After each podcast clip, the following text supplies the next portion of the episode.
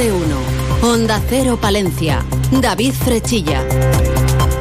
¿Qué tal? Buenos días. Martes 2 de enero. Feliz año nuevo.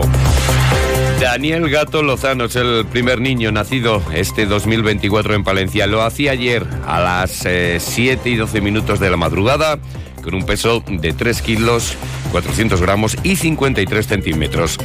Sus padres son Zambra y Ángel. De sorpresa total ha sido. Yo no me lo esperaba que fuese hoy.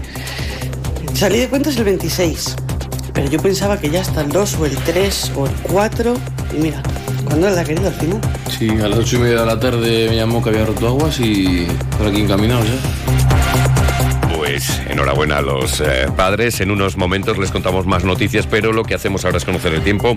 En estos instantes tenemos una temperatura de 4 grados en el exterior de nuestros estudios. Eh, conectamos con la Agencia Estatal de Meteorología. Hola, ¿qué tal? Buenos días. Buenos días. Hoy en la provincia de Palencia comenzamos la jornada con heladas débiles en zonas de montaña y también con brumas y nieblas matinales. Será un día marcado por el cielo nuboso que nos dejará precipitaciones que se irán generalizando e intensificando a lo largo del día, con cota de nieve que ascenderá por encima de los 2.000 metros. El viento también será otro de los grandes protagonistas que arreciará con rachas que pueden llegar a ser muy fuertes en el extremo norte y las temperaturas irán en ascenso. Alcanzaremos los 11 grados en Palencia, en Alquilar del Campo y en Carrión de los Condes, 10 en Cervera de Pisuerga y 9 en Guardo. Es una información de la Agencia Estatal de Meteorología. Grupo Salmillán, Tanatorios Funerarias, les ofrece la noticia del día. Sin duda, el inicio del año en Palencia tiene como protagonista el bautizo del niño que cada año, pues recordamos, tiene lugar en los entornos de la iglesia de San Miguel y sonaba así.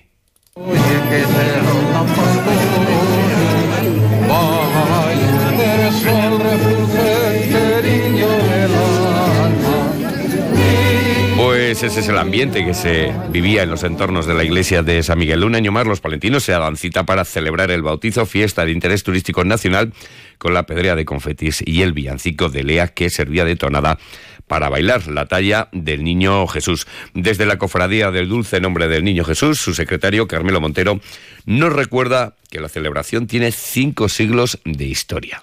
La cofradía realmente se enclava dentro del barrio judío de la capital y el barrio judío celebraba la circuncisión de los niños siete días después del nacimiento, les imponían el nombre y les circuncidaban. Hemos retomado esa tradición eh, de hace aproximadamente del siglo XVI, del que sí tenemos constancia de que existía la cofradía.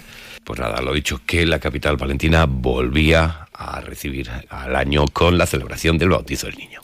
Grupo San Millán sigue creciendo en la capital y también en la provincia. En la calle Extremadura 12, nuevos velatorios crematorio con amplias y confortables salas. También en venta de baños y Villamuriel. Grupo San Millán.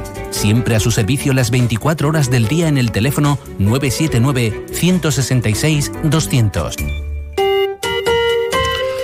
Vamos con otras cuestiones porque el año terminaba con la sanidad palentina sobre la mesa y especialmente la sanidad de la zona norte de la provincia. La plataforma Valle de Santullán y los ayuntamientos de Barruelo y Braño será se manifestaban el sábado para exigir a la Junta de Castilla y León que palíe las deficiencias existentes.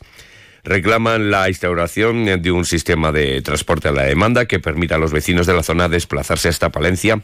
Para ello afirman que solo se necesita un autobús que enlace con el de Aguilar de Campo cada día los convocantes entienden que Aguilar debe convertirse en un auténtico centro de especialidades y han reclamado que se retomen las consultas eh, presenciales en los pueblos como Mayor, Vallejo o Brañosera que se quitaron durante el 2020.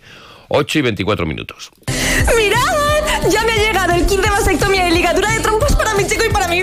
¿Lo harías? Con tu salud bucodental tampoco te la juegues. Someterse a tratamientos y supervisión de un dentista colegiado tiene muchos riesgos, como perder dientes, dolores crónicos y problemas al hablar. No hay fórmulas mágicas. La salud oral es cosa de profesionales. Colegio de Odontólogos y Estomatólogos de la Octava Región.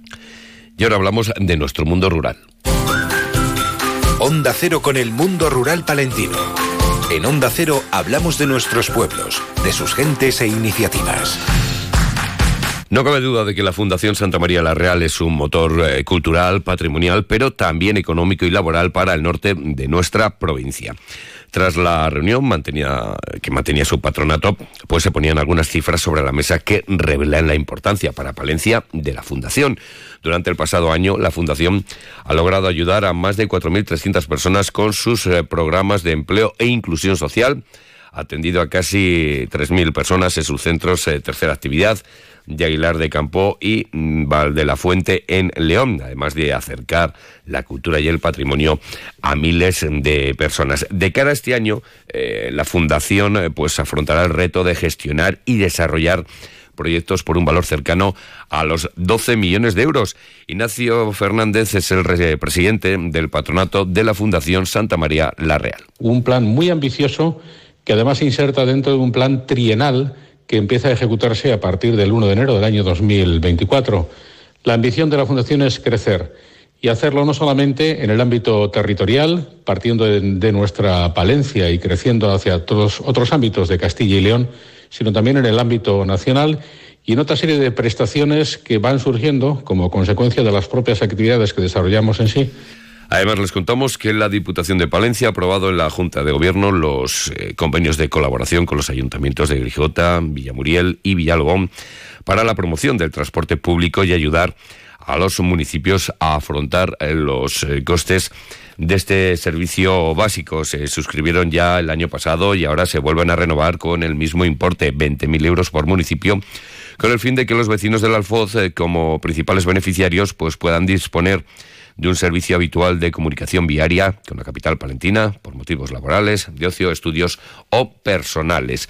Además, eh, también les contamos que ha sido abierta la convocatoria de peticiones al Fondo de Cohesión Territorial que impulsará el desarrollo económico y la creación de empleo en municipios de población inferior o igual a mil habitantes de la provincia. La fecha de las eh, solicitudes se va a extender hasta el lunes 29 de enero. 172 pueblos podrán solicitar las subvenciones procedentes del Fondo de Cohesión Territorial. Y vamos ahora con otra cifra, una cifra relacionada con la cultura.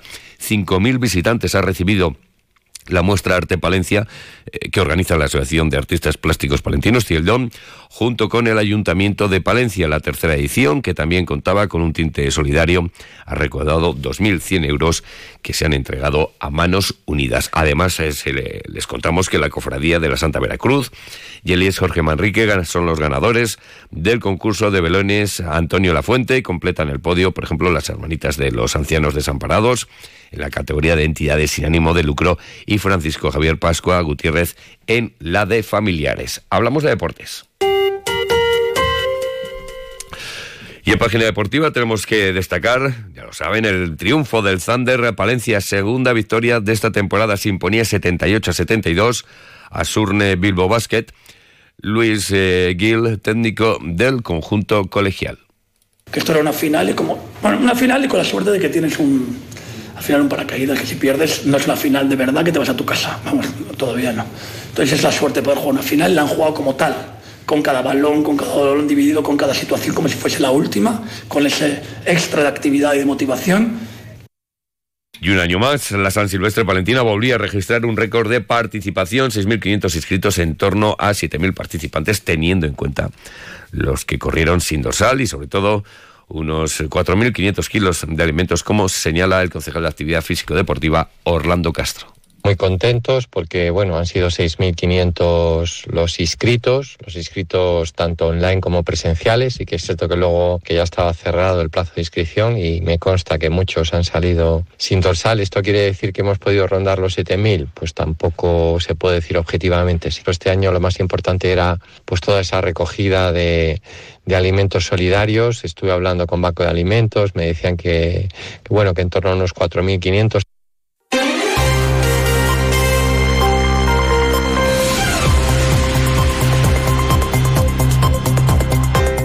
Sin duda alguna. Muy importante esa cifra, ¿eh? 4.500 kilos de alimentos recogidos. Nos vamos. Llega a las ocho y media. Les recuerdo la temperatura 4 grados en el exterior de nuestros estudios. Buenos días.